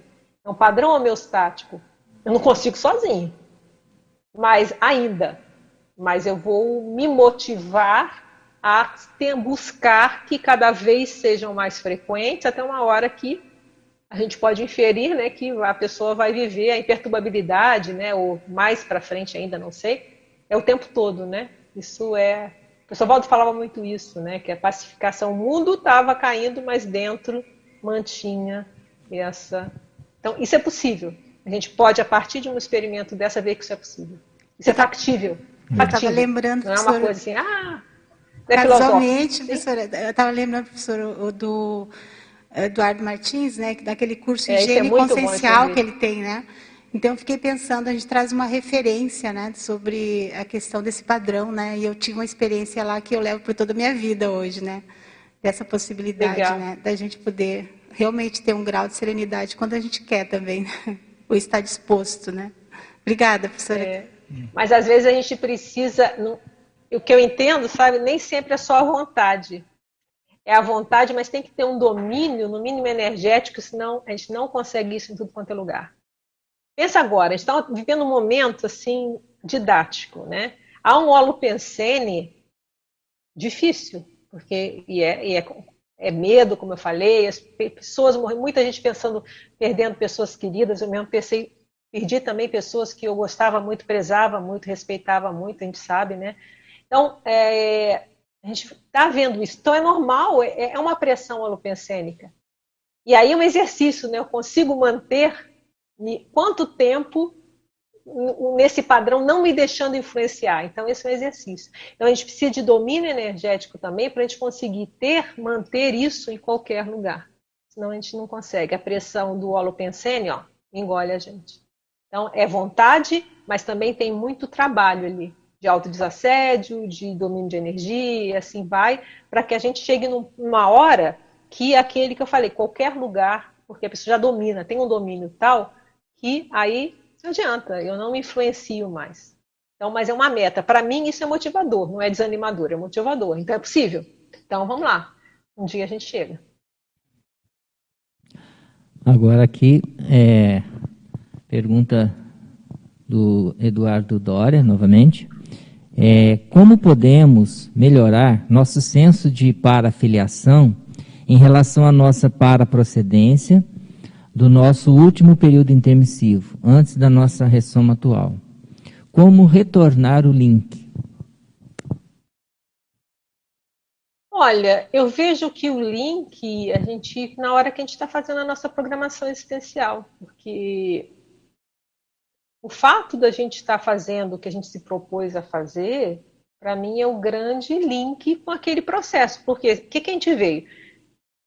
Pelo que a gente, o professor Valdo falava, eu não tenho rememoração disso, mas parece que nós é o primeiro curso intermissivo da maioria de nós. Então a gente às vezes estava numa condição não tão favorável, nós fomos lá pinçados, aí foram levados para um local, aí a gente teve nosso banho de loja, foi feita assistência e a gente teve a oportunidade de fazer um curso intermissivo, se a gente aceitasse. E a partir desse curso permissivo foi programado algum projeto de vida, uma programação existencial para a gente fazer aqui. Então é importante a gente se linkar com o outro, não sei se é o momento, acho que aí vai ser na, na próxima, né? Na pré-intermissiologia, quando a gente dessomar, aí provavelmente nós vamos voltar lá no, naquela pré, a, a paraprocedência pré-curso intermissivo. O Hernani está fazendo assim, acho que ele concorda, né? Não é isso? Eu entendo assim. Então, mas agora, para a gente linkar, é através do trabalho. Então, porque a gente vai linkar com o melhor. A nossa melhor versão foi a versão que está lá no curso permissivo. Mais limpinha, mais clara, né? mais é, lúcida. Então, vincular com esse momento, eu acho importante, que a gente está num preparo, né? Foi um preparo para vir para cá, agora a gente está preparando para voltar, para poder enfrentar né, os, as, aquelas pessoas que ficaram para trás, que a gente vai trazer. Então, o mérito, eu vi uma vez o professor, foi o Luiz Gonçalves, falou isso, me chamou muita atenção, né? Que às vezes a gente, às vezes não é só um mérito nosso, né? Mas é em função da nossa, às vezes a nossa ascendência em determinado grupo, né? Nos puxou para poder, porque a gente vai poder voltar e ter mais força para trazer essas pessoas. É uma coisa que me fez pensar, né? É uma hipótese interessante para a gente pensar também. Mas independente disso, nós estamos aqui fazendo o que tem que fazer, então fazer o que tem que fazer. Se engajar na sua ProEx, naquilo que você se programou a fazer, para mim é o melhor caminho para a gente se linkar com os amparadores daquela época, é, com os amigos daquela época, que grande parte está aqui ainda, né? Estamos aí nos reencontrando. Esse trabalho, para mim, é o fundamental. E aí depois, né, aí tem a pré-intermissão que nós estamos fazendo agora. Se for pensar, Valendo, quer contribuir né, alguma coisa? Também fica à é vontade se a gente for pensar, o resumo de tudo é a, é assistência, né, Adriano? Dizer, se a pessoa está na assistência, ela vai se conectar com um trabalho maior, né? E é bom lembrar também da, da questão que o professor Valdo sempre falou aqui. A TENEPS é a reconexão, né, a religação, inclusive ele faz essa analogia com a religião, né, porque a religião também tem essa ideia de religação, mas a TENEPS é num outro patamar, porque é a reconexão com a, para a procedência. Né? Muito bom. Boa lembrança. Adriana, é assim. Fale. É, pegando aqui o, o bonde, né? É, me, me, fez, eu fiquei pensando aqui no ciclo multiexistencial pessoal, né? Aquele critério da atividade, né? Você poderia expandir, falar o que, que, você, o que, que você acha desse, desse, dessa condição que a gente está, essa oportunidade que a gente tem aqui hoje de estar tá tendo é, acesso a essas ideias assim diferentes, né? Mas que assim nos remete muito ao intermissivo. Muitos nós consideramos como ideias inatas, né? E essa essa condição de entrar no fluxo do trabalho, né? Desse ciclo multiexistencial pessoal com o critério da atividade. É o que a gente está tentando fazer, né? No momento que a gente está fazendo o trabalho aqui, buscando se conectar com os amparadores. Quem sabe a gente vai conseguir aquela condição de inversão assistencial, né, que o professor Valdo fala, tem o verbete, né, que aí é quando aí a gente trocar de lugar com o amparador, né, quando a gente dessomar e ele nasce, e aí a gente vai ser amparador dele. Então a gente está buscando se capacitar para a gente que possa. Então eu acho que para a gente pensar na atividade é pensar que trabalho que a gente vai fazer no lado de lá, eu fiz algumas reflexões, até no verbete que eu chamei de é, previsão da autocondição pós-dessoma. Que a gente pode, a partir da análise, da pesquisa do que nós estamos hoje, de como a gente funciona hoje, a gente já pode ter uma previsão do que vai acontecer quando a gente dessomar. Nosso temperamento, o temperamento que eu tenho hoje, como é que vai ser? Que também essa pandemia nos ajudou, de alguma forma, a fazer uma pesquisa. Por exemplo, para mim, eu acho que a maioria de nós aqui tinha planos. Eu tinha uma agenda fechada para 2020, né, de um monte de atividades que ia fazer, de repente, puf, agora parou. Então, ah, parou, ah, parou. Então, essas reflexões, eu fiquei pensando, não é, a dessoma é isso, né? E se eu tivesse dessomado eh, agora? Era a mesma coisa, tem, agora, agora o que fez está feito, agora não dá. Só que a gente agora, como a gente está aqui ainda no intrafísico, a gente pode retomar. Mas na dessoma não ia retomar nessa condição, ia retomar de outra forma. Então, essas reflexões eu acho interessante para pensar em atividade. Então, o que, que eu posso fazer, então, para que meu trabalho, para que eu me torne ativo quando eu estiver do lado de lá? Né? O Hernani lembrou a questão da TENEPS, acho que é importantíssimo, né? porque a TENEPS, a gente está fazendo também uma interação extrafísica então, se a gente chega numa FIEX nessa vida, a gente já tem o nosso escritório extrafísico, né? Então, a tendência, por mais que a FIEX não vá seguir, ela vai fechar quando a gente dessomar, mas nós já temos os paracontatos, né? Ou de, de trabalho, por assim dizer, como que eu entendo? É. Outra ah, coisa que eu queria acho... até... Sim, sim. Não, é na verdade eu queria até é, comentar sobre essa pergunta da Fran, porque eu acho que a maioria de nós ainda está, ainda ressomou com o critério da grupo carmalidade. Né? A gente ainda tem muito, muita questão grupal para resolver. Acho que para a gente chegar a ressomar no critério da atividade, como eu penso, o professor Valdo ressomou nesse critério, eu acho que a gente tem muito chão para resolver, que vai resolver na, pré, na depois né, que a gente concretizar, vai resolver para ver se na outra a gente vem com o critério da atividade. É. Né? Concordo. Mas o que eu estou querendo dizer é que a gente já pode fazer coisa agora, para aí começar a se aproximar disso. Outra coisa que eu ia lembrar é a questão da colheita intermissiva, né? Então, os nossos escritos que a gente está deixando aqui, quem sabe quando a gente for, tiver do lado de lá, a gente vai poder amparar. Então, a gente está criando condições para nos ajudar, contando também outro item, a pré-intermissão, né? para que a gente já tenha alguma atividade lá, nem que seja mais alguma coisinha, pode ser que a gente já comece a fazer. Então, o que eu estou pensando é nisso, né? É, eu gosto de trazer para o hoje para trazer o prático. O que a gente já pode fazer hoje? Então, eu imagino que vamos, já vamos nos capacitar para que a gente tenha condições de fazer atividades do lado de lá. E aí, até a hora que a gente implante aquela coisa séria, né? Eu tenho um processo aí, já virou um negócio profissional. Mas enquanto não é profissional, a gente já pode ter vislumbres, isso que eu penso. Aí eu, eu, eu o que eu me recordo. A Tenebs vai ajudar nisso, o porque a gente já vai ter mais esse manejo, projeção lúcida favorece esse manejo extrafísico. A colheita intermissiva é muito séria também. Então, a gente vê as nossas obras, já teve colegas nossos, né, que estão se estudando a obra dele, então a pessoa, até que ponto ela já não vai poder, né, não sei, não tem essa percepção, mas é uma hipótese, né? Quem sabe ela já não vai poder ajudar essas pessoas que estão estudando a obra. Então, deixar essas situações, eu acho que podem favorecer bastante a gente a chegar, né, nessa condição que é a almejada. Uma coisa que eu penso muito assim é que essas paraconexões que a gente tem, existe a, a paraconexão das energias, né, dos holopensenes, se você pensioniza ou se você de alguma forma interage, né, então você se conecta com essas energias, mas tem também a paraconexão das das vivências conjuntas, né? Que aí entra a história, a holobiografia de cada um e os contatos que a gente teve. Então, a gente passou por experiências em comum. Pode ser negativo, pode ser negativo, mas de alguma forma isso vincula as consciências, né? E por fim, as paraconexões de ideias, né? Por isso que é importante essa coisa que você falou da, da colheita intermissiva, porque se você produz uma GESCOM, você produz uma ideia, aquela ideia vai conectar pessoas, né? As pessoas vão se vincular e já estão, né? Só de você entrar num determinado assunto, de um determinado tema, você já se conecta com uma série de consciências que historicamente pensaram, escreveram ou se interessam por esse assunto. Né? Então isso aí já, já vai um, um universo enorme. Né?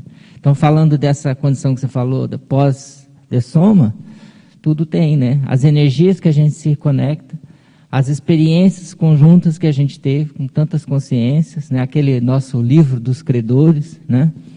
E por fim, as ideias que a gente tem e as conexões que essas ideias geram vão definir de alguma forma a nossa atuação extrafísica, a nossa atuação daqui para frente, né? É uma coisa que é interessante, é, talvez a gente já deva ter se agrupado em outras vidas, né, Hernani? Mas a, esse agrupamento atual talvez tenha sido mais intenso, né? Não sei, é. não sei avaliar, não tenho retrocognição é. para isso. Então a gente vai ver o que é, provavelmente vai ser um antes ou depois. É. E talvez parece mais a vida crítica, né? Parece mais diversificado, né? Porque o mais amplo, né? Talvez é. eram pequenos grupos, né? É. Mas com essa quantidade de gente, de, que são vários grupos, né? Isso. isso. É, é, bem interessante a gente ver. É, Deve ser um é. antes e depois. Mesmo. A gente vê que, que o, próprio, o próprio trabalho do Zéfiro é esse de reunir vários grupos, é. né? Então isso é muito sério. E eu vejo a relevância da enciclopédia nisso, né? Porque essa obra é muito intensa, é muita gente escrevendo. Então, é, as repercussões disso, a gente ainda vai entender. É. Eu, eu já comentei, né, que quando o professor Valdo, você estava lá também, né, na aparecimento do evoluciólogo, né? Uhum. E eu lembro que quando ele falou de abrir a enciclopédia, eu não vi a dimensão. É. Eu não vi, naquele momento não. ah, vai, tipo assim, ah, vai. Eu falei, mas aparecimento do evoluciólogo, ele falar isso, é, isso me causou questionamentos. E hoje eu entendo que tem tudo a ver com o evoluciólogo. Né? Uhum. Tá linkando todo o grupo evolutivo numa obra, uma obra enorme que nem que vai ficar no, no livro dos recordes vai aparecer, em algum lugar ela vai chamar atenção é. e a gente a chance da gente encontrar isso, isso só de encontrar, imagina as interações energéticas e que isso não envolve que a gente muitas vezes não enxerga. Você concorda? Você teve, você, você lembra do impacto que foi? Eu lembro, eu lembro, eu lembro, se mexeu com todo mundo, né? Mexeu com e eu também mundo. fiquei. Mas pensando, eu não consegui entender. Passei muito tempo pensando nisso. É. É, Adriana, qual a relevância disso? Eu, né? assim, eu fico pensando aqui nessa condição ímpar que a gente tem aqui nessa existência de não só conviver com o nosso grupo karma e com os grupos que a gente desenvolve na vida normalmente, como profissionais, sociais, é o resgate, é essa oportunidade que a gente tem de optar pela convivência da família consciencial. Isso, para mim, faz toda a diferença. É, a gente é optar por esse convívio, mas a gente tem os outros também, né? Para a intermissiologia, a gente vai lidar com todo mundo. Então, é, acho que é, talvez carga de convivialidade tem esse, esse verbete. Né? Uhum. Talvez a resposta seja a carga de convivialidade. Algumas pessoas com a carga maior, outras com a carga menor. Mas a gente acaba tendo que lidar com todo mundo, com as concels também. É. E vai caminhando para o universalismo, né? Cada vez mais, né? A é, tendência da evolução é, é essa, né? É, Agora tem aqui, Adriana, uma pergunta da Valesca Campos Rabelo, lá de Belo Horizonte. Sim. É, quais dicas você daria para a melhoria da autoconfiança interassistencial tarística em contextos difíceis? E após a saída do contexto difícil, como não sucumbir com pensenes de autossubjugação que tendem a nos puxar para baixo por parecer que não demos conta da assistência? Olha, aí cada caso é um caso, né? O que você tem que ver, contexto difícil a gente passa na vida, a gente está vivendo um contexto difícil coletivo, mas os individuais também existem, né? Os contextos individuais difíceis ao longo da vida faz parte do trabalho. É, então, uma das coisas que eu penso que é importante e que eu tento me, me forçar a ver é focar no parador extrafísico. Porque todo contexto difícil, se as pessoas envolvidas têm mérito, né, se, elas, se é um processo assistencial, vai ter um parador extrafísico disposto para ajudar. Então, um fato que durante o contexto é tentar focar, mas onde tem um amparo? Tem essa questão, né? Tem alguma coisa amparada? Tem algum amparador aqui? Não é possível, né? Tentar esse link, isso pode ajudar no durante, né? Os trabalhos de energia e uma coisa que eu vejo importante também é saber pedir ajuda, sabe? A gente há momentos que eu vejo que a inteligência também faz parte do também é senso para filiação de alguma forma, é o assistente assistível, né? Tem, às vezes a gente fala só de contexto extrafísico, mas a gente precisa de ajuda intrafísica. Então, essa inteligência de saber isso aqui eu não estou dando conta sozinho, agora eu preciso de pessoas que me ajudem, para mim também faz parte de ser um assistente assistível, porque se é, essa situação está atrapalhando a minha assistência, né, eu preciso que alguém me ajude para que eu possa retomar. Então, isso, por isso existe consciência terapia, existe outras terapias e assim vai, né? Médicos e tudo que existe. Preciso elencar todo mundo, mas a gente ter esse, esse discernimento eu acho importante. Então, você falou na hora da crise, né? Ver o que consegue sozinha, focar no amparo, tentar fazer seus recursos, trabalho de energia, opção pelo desassédio e tal. Não está dando, o negócio está mais forte do que a gente está conseguindo, porque envolve esses conteúdos, procura ajuda né, alguém possa te ajudar. Se permita ser amparada. Então, isso também, tanto amparo intrafísico quanto é, extra-intrafísico, né? Agora, no pós, aí já passou. Então, aí se entrar em autoculpa, eu acho que não é uma coisa produtiva. Se for o caso, também vale a pena refletir, ver se você fez o que é melhor possível. Se não foi o melhor possível, então refletir o que, que eu posso aprender com isso para que eu não repita isso numa própria próxima condição. Seguir em frente, porque ficar a autoculpa paralisante, a pessoa volta coloca isso em vários locais, né? A autoculpa paralisante é a pior coisa que a pessoa pode ter. Porque, como falou, paralisa, não adianta nada, ela não resolve, ela não recompõe o que fez de errado e só paralisou, só congelou. E não foi nem para frente, nem para trás e não resolve o problema uma, uma hora, se por acaso a pessoa chegar à conclusão que ela não fez o melhor, que ela poderia ter feito, tem uma coisa, né? Às vezes você fez o máximo você conseguiu, você não tinha capacidade para mais. Às vezes não, eu teria capacidade para mais. Entrar em autoculpa, eu acho que essa reflexão é importante. Não vai adiantar nada, não vai corrigir o que você não fez. Então, talvez começar a treinar a uma postura mais proativa. Então, eu posso consertar como? se eu não posso reconsertar para o alvo A, mas eu posso fazer isso para o alvo B, C, D, e com isso eu me sentir mais tranquila e eu ir é, repondo essa condição, essa é a postura ideal. Essa é a postura mais madura. A questão é ver o quanto mais próximo disso cada um consegue chegar. Então é assim que eu veria a situação. Agora aqui, pergunta do Patrick Pilate Moreira.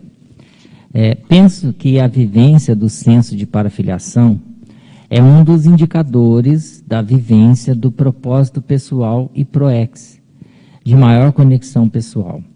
Você acha que faz sentido minha afirmação, professora Adriana? Olha, tem um. Eu vejo eu acho o papel aqui. O problema é que eu ponho os papéis é o problema do papel. Tá vendo como é que a informática era dar um find, né? Mas nem sempre o find é, é prático nesse momento. Então, tinha um negócio que o professor Valdo colocava que eu li até ontem. Tipo assim, a mini ProEx, eu acho que eu já sei onde está. Deixa eu ver se está aqui. Se não tiver aqui, eu vou falar e vocês vão ter que confiar em mim, mas confia mais ou menos, depois vocês checam, tá? É, deixa eu ver se eu acho aqui. Que ele falava o seguinte, que a mini ProEx é você com amparador, a Max ProEx é você com o grupo, com a equipinha Equipex. Então, acho que isso talvez seja a diferença. O, penso, o senso de parafiliação, tudo bem, você pode fazer um amparador, mas a gente está falando de senso para mais amplo, é equipe. Então, aí já entra Max ProEx, é uma ProEx maior. E pensa, como eu entendo a Max ProEx, existem várias tarefas. Tem aquela tarefa que é conjunta, que aquele trabalho você vai ter que fazer ali ombro a ombro com alguém.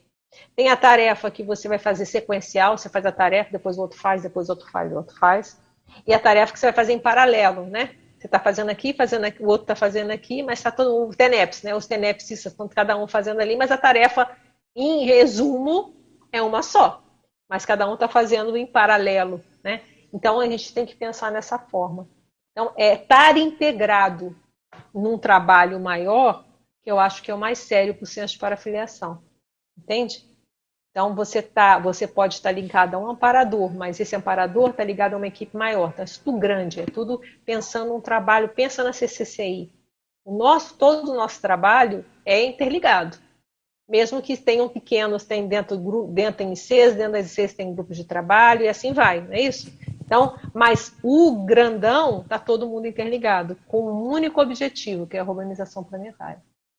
Então, o que eu diria é o seguinte: a, se a gente está falando de ciência de variação, o ciência de parafiliação que eu entendo é uma parafiliação a um grupo maior, uma equipe, um amparador, mas também se esse amparador está ligado a equipexes grande. É, é tudo grande, é tudo é, num processo da reorganização planetária. Se não ficou claro, pergunta de novo. Professora Adriana, no item 14, que é para a perceptibilidade cotidiana, sustentar a atenção à multidimensionalidade no dia a dia, implantando rotinas parapsíquicas, autodefesa, assistência e para comunicação lúcida. Como a gente pode implantar essas rotinas aqui para a psíquica, lembrando que atualmente a gente não tem, né, dinâmicas, né? Como fazer assim no dia a dia, né, que você cita aqui? Mas ó, rotina parapsíquica não seria só dinâmica eu vejo mais amplo. Por exemplo, a sua TENEPS é uma rotina parapsíquica. Mas além disso, assim, além da escrita, né? né? Mas então, a escrita também seria... Eu vou te convidar... Não, mas a escrita não, trabalho de energia. Olha só, é... eu vou te dar aqui, eu, peguei o verbete do professor o subrotina parapsíquica, tá? Eu vou ler algumas aqui, pode ser? Terezinha, depois você lê, não vou ler todas não, porque é 28, né? A gente vai ficar só nisso. Mas alguns exemplos, olha que ele está colocando como subrotina, mas está dentro das rotinas. Afastar heteroassédios interconscienciais eventuais, você faz sozinho. Brindar energeticamente a alcova. Captar inspirações extrafísicas. Checar o próprio alossoma. Executar desassim. Esterilizar EC cosmoética. Higienizar o holopensene. Escar consex assistíveis. Prescrutar holopensenes. A gente pode fazer isso até dentro de casa, não te falei que a gente vai na internet? é, psicometrizar objetos novos, sondar bioenergias holopensantes. Então é interessante a sua pergunta, Terezinha, ela é muito esclarecedora, né?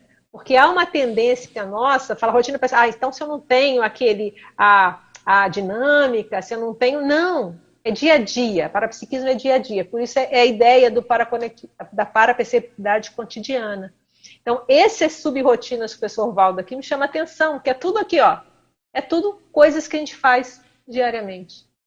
Então, é, e essas subrotinas é que nos ensinam mais. A dinâmica é fundamental, não estou dizendo isso, né? Mas a, o treinamento, lá a gente tem uma série de experimentações, mas a gente vai afinando o parapsiquismo é aqui, é no dia a dia, é nessas pequenas percepções. Lá é um ambiente otimizado que nos vai deixar mais sensíveis, a gente vai aumentar essa percepção, vai ter mais confiança. Mas essas pequenas coisas no dia a dia. Eu acho que eu respondi, né, Terezinha? Mas muito boa essa pergunta, porque esclarece essa é uma dúvida muito comum, né? A gente não vê como que é, parapsiquismo é nas pequenas coisas. É na comida que a gente vai olhar antes de comer, né? Às vezes chega, mesmo, mesmo sendo delivery, chega aquela que faz isso aqui, tá esquisito, tem uma energia estranha aqui. Então, isso tudo é parapsiquismo. E é assim que a gente vai desenvolvendo essa auto é, consciência multidimensional, né? A gente está o tempo todo vendo todas essas variáveis. Mas isso é treino, a gente vai ter, todo mundo está aprendendo né, a ficar cada vez mais atilado a isso. Mas legal, obrigada pela pergunta, que eu acho que isso vai esclarecer muita gente. É. é interessante porque a gente, no dia a dia, às vezes a gente esquece desses pequenos detalhes, né? E aí você teve uma intuição, você teve um negócio, apareceu, na hora você não valorizou. Aí depois você fala, caramba, era era uma percepção parapsíquica e eu não, não, não dei atenção devida naquele momento, não caiu a ficha, né? E aí é. só depois que a gente percebe, falou, olha só, se eu tivesse dado valor para minha percepção, teria sido mais assertivo. Né? Teria melhorado, né? É. Então, é, isso que é, o parapsiquismo é dia a dia, essas pequenas coisas. A gente tem os grandes e os pequenos. Mas é esses pequenos, essa, esse etilamento que a gente vai treinando, na hora que a gente chegar, né, o campo que muda.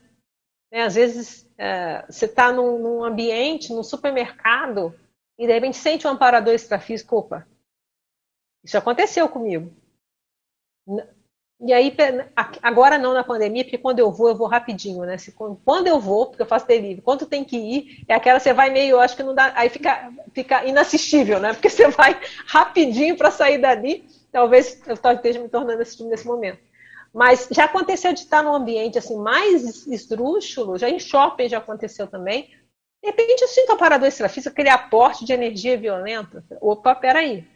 Às vezes eu vou encontrar com uma pessoa na próxima situação, já aconteceu. Ou então, não, vem uma escada, você fica esperando alguém, vai aparecer alguém. Não, apare, aparece um para alguém. é uma escada. Então, isso é dia a dia, a gente vai treinando nessas pequenas coisas. Uhum. É. É isso aqui é a hiperacuidade, né? A gente é. acha que hiperacuidade é um negócio assim, é, que você está percebendo tudo ao mesmo tempo e tudo, mas às vezes a gente esquece que a hiperacuidade se dá nesses pequenos detalhes, né, na capacidade que você tem de observar e registrar e aplicar essa observação no dia a dia, né? Exatamente, exatamente. Agora tem uma, uma pergunta aqui, que é do Afonso Rosa. Ele, na verdade, não é uma pergunta, é um comentário que ele está fazendo tá. Sobre uma, uma, uma frase do professor Félix. Ele fala: o professor Félix falou uma frase que me impactou no final de semana, hum. falando sobre parafiliação. E aí a frase do Félix é: até quando você, até quando você terá saúde para fazer? É uma frase impactante. Hum. E aí é, tem a ver com a longevidade, né? É o que eu estou estudando, né? A questão da longevidade e intelectualidade, né? Isso é um trabalho que a gente tem que começar a pensar agora. A gente conseguir ter uma intelectualidade mais longeva, mas também uma parafiliação longeva. É, isso é, entra o holossoma e um monte de coisa. Acho que a gente tem que estudar mais sobre isso. Você não acha, Hernani? Eu acho. Eu é, acho que isso é muito sério. O que, a gente pode fazer? A gente tem exemplos né, de pessoas que já estavam com idade avançada, mas que mantinham as suas conexões, os amparadores, é. epicons e tal. É. Então, e saber empregar bem o recurso que a gente tem agora, né? A saúde, a saúde do momento é, é um, um fator que a gente tem que aplicar bem Porque se você usa bem uma, uma coisa, você vai ter ela por mais tempo. O problema é quando você desperdiça, depois pode ser que na próxima ocasião você não vai ter com tanta facilidade a mesma oportunidade, né? Então, é, saúde é uma coisa que não se deve desperdiçar, né? Exatamente. E numa hora de pandemia, então, a gente tem que ficar muito atento. É, então, é, é, é, isso que eu vejo, sabe? Eu acho muito sério isso, essa questão. Eu não tinha pensado nisso, eu tinha pensado na, na, na questão da cabeça, né? Mas é interessante a gente pensar na. Porque existe, exige uma prontidão holossomática, né? Para a gente estar conectado com os amparadores. É, é o corpo. Dizer, quando a gente está passando mal, não dá. Né? Se a gente está com uma dor de cabeça, é muito difícil, né? Você pode ter, tem que ter um domínio e tal. Estou dando um exemplo, né? Então a gente tem que ter uma boa forma física, razoável, não é a saúde perfeita, mas né, tá ali com a saúde razoável, a questão das energias, a questão das emoções também. Quando a pessoa está alterada emocionalmente, esquece, né? Não vai um parador, não consegue nem fazer conexão. Então, manter isso longevo, aí é a questão. A gente tem exemplos de pessoas que conseguiram. Então, eu acho que em grande escala, nós vamos é, tem uma geração aí nós temos uma responsabilidade nessa nossa geração que a gente tem os casos isolados porque agora vai vai chegando né? Porque tem um na própria CCCI eu acho que eu não sei como é que está a barriga hoje. Teve uma época barriga nossa maior né? Eu teve uma época que era pessoal da minha idade. Eu acho que aí não sei se já tomara que aumente mais os jovens. Eu não sei não tem esse senso né para ver mas pelo menos a minha geração, o grupo que está vindo há tantos anos com a gente, né, Hernani, que está mais ou uhum. menos numa faixa mais ou menos próxima, é, nós temos uma responsabilidade de é. ver como que vai ser, né, é. envelhecer, é, quanto tempo que a gente vai manter, e até para escrever, né, os que conseguiram, o que, que fizeram, é. né, os que não conseguiram, onde erraram, é. é, nós temos muita casuística aí. Eu acho que nós também é nós somos um experimento também de é. alguma forma, né? E tem essa questão é, também, né, daquela geração, anos, aquela geração que conviveu diretamente com o professor Valdo e recebeu as verpons assim mais mais diretamente Diretas. dele.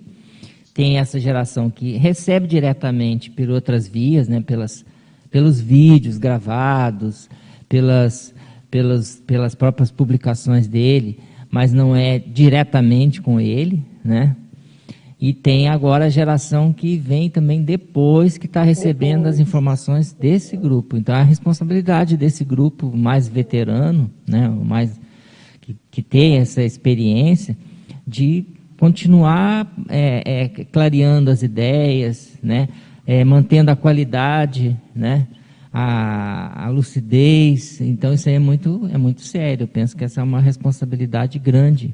E tem a ver com essa questão de parafiliação, porque é um grupo que está se conectando, né? É. Tem um verbete do, do DAC que eu gosto bastante.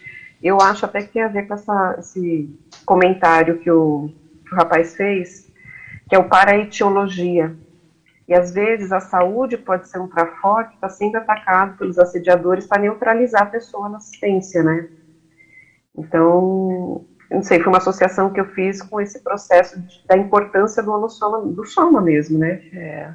O professor Valdo até relata nesse verbete a questão do ataque, do infarto que ele teve, do processo. Então, é, eu acho que tem bastante a ver até para essa rotina parapsíquica de ficar atento a isso, né? Esse descuidado aí com a saúde não tem a ver até com assédio mesmo. E a questão do exemplo, né? Eu, eu tenho eu tenho me deliciado com alguns livros que eu estou lendo de escritores, né? Falando da rotina deles. Então, você li, é, lê uma coisa de uma pessoa que fez, isso te dá muita dica. E a gente, aí eu comecei a pensar, mas a gente tem isso na Conscienciologia, né? O professor Valdo, ele punha, ele tinha as coisas teóricas, mas acho que eu não diria teórico, acho que tudo é teático, né? Mas assim, talvez assim experiências que para nós estejam mais avançadas nesse momento, mas também muita coisa prática, né? Dia a dia, assim, né? Era o banheiro, era o lembra o banheiro que ele fazia otimizado. E, então é, isso é muito rico na hora que a gente lê. Então uh, essas, essas dicas práticas. Eu acho que a nossa responsabilidade, e nós estamos envelhecendo, né? E não tem outro jeito, né? A, a outra é ir antes do tempo, né? Eu não quero essa opção, não. Então, mas então a gente indo agora manter isso mais tempo e a gente colocar e experimentando e fazer essa troca de expertise do que cada um está fazendo, eu acho muito sério. É. é. Esse é um grande legado também que eu vejo que ele deixou. O cuidado que ele tinha com a saúde era uma coisa impressionante, né? Né, Hernani? Isso é um exemplo. Com certeza. Corpo Com físico. Certeza. É. Quer dizer, a pessoa fala, não, é só, deixa tudo na mão do amparador, né? Isso é. não é parafiliação, é pseudo parafiliação. Eu chego, eu chego a escrever no livro, né? Pessoa, não, não faço nada, não, mas chego lá e é um parador da conta. Não, isso é, não é parafiliação. Não é assim. É. Parafiliação é você fazer a sua parte, é dificuldade recíprocas, né? Exatamente. É, é, você faz a sua parte, ele faz lá, e a gente tem que fazer essa parte e sempre melhorar, porque sempre a gente é. pode ser uma mini peça melhor. É. Então eu vejo por aí essa responsabilidade nossa de ir testando isso e, e trazendo em grupo, né? O que, que a gente pode, o que, que a gente vai, quanto que a gente vai conseguir, quantos de nós vão conseguir chegar à quarta idade e até será que vai ter centenários? Por que não, né? Os centenários que chegarem, mas não chegar centenários lúcidos aí fazendo EV, são casos que vão ser realmente muito, vão dar muita dica para quem está lá no curso permissivo, né? Para ver como é que eles podem fazer para chegar a ser, serem centenários lúcidos, com energia em dia, fazendo trabalho, ah, por que não? Possível é. Cada vez a gente tem a, a medicina tem melhorado mais, né? Tem dado mais condições. Por que não? E que, que as eu falo assim, é, pela sua conduta cotidiana, o amparador sabe se pode contar com você ou não, né? Perfeito. Porque se você é regular, você é confiável, você é organizado, você tem um, né, um desenvolvimento, você está num franco desenvolvimento. Os amparadores vão falar, não, a gente pode contar, porque ele não vai, não vai sair da. Né? Não é uma pessoa errática, uma pessoa instável, uma pessoa. Né? A pessoa está fazendo esforço, mas o amparador não pode confiar se a pessoa não tem né, uma, uma firmeza. Né? Então, isso é, é muito eu importante. Eu gosto de fazer uma. Assim, desculpa, pode falar. Era isso aí. Pode falar, terminou? Ah, terminou? Uhum. É, eu gosto de fazer uma analogia, Nani, em relação a isso, com trabalho. Às vezes as pessoas têm dificuldade de entender. Eu falo, pensa você é líder de um trabalho lá, você tem, você tem que fazer um projeto, tem cinco funcionários. Tem aquele que te entrega tudo certo, mais ou menos. Aquele que te entrega um trabalho 100%, no outro dia ele não faz, vai embora, falta uma semana. Quem você vai confiar? É a mesma coisa. É. Né? Eu me lembro uma vez que a gente ia ter um evento grande, né? E, e o coordenador estava fazendo a escala para aquele evento. Eu era bem novo, assim, na época estava começando no voluntariado, né?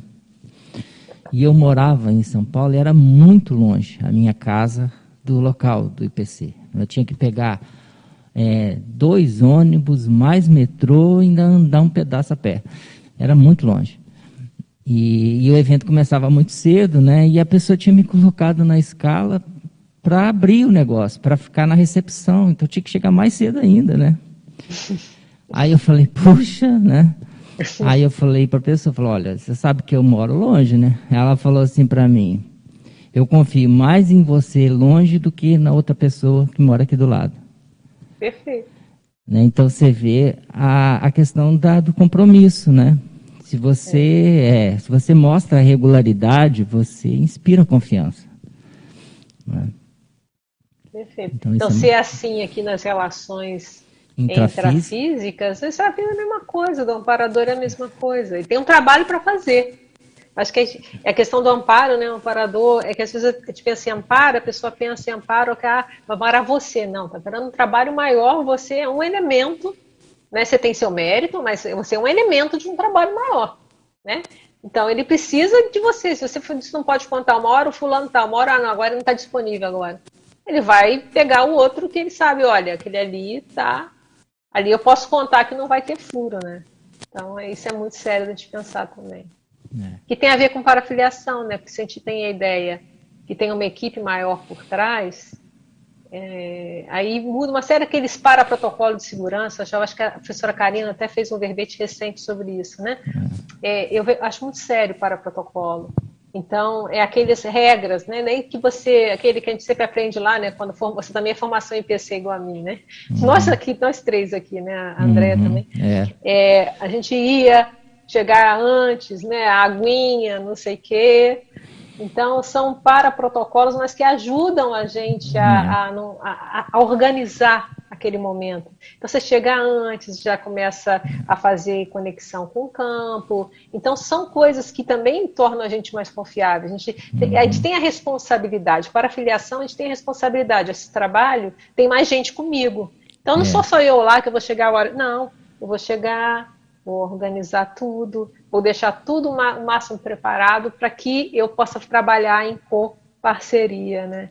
É. Um, isso foi engraçado, numa época que a gente dava aula na universidade, era eu, a Tânia Ferrari, a gente era professora lá. Aí falou assim: engraçado, vocês têm uma coisa igual, traz aguinha, não sei o quê. Eles o protocolo, até é. o quadro, como a gente escrevia. A disciplina. eu falei: é, tem lógica, né? Eu falei: é a mesma formação, né? Eu pensei, né? A mesma é. formação. Eu falei: ah, a gente é amiga, então é assim mesmo. Fazer a eu vou ver, formação. por exemplo, o ECP2 é o curso que mais tem isso. É o mais detalhado é. e mais rígido nesses protocolos, na, na, disciplina e tudo, né? Não é, é à toa.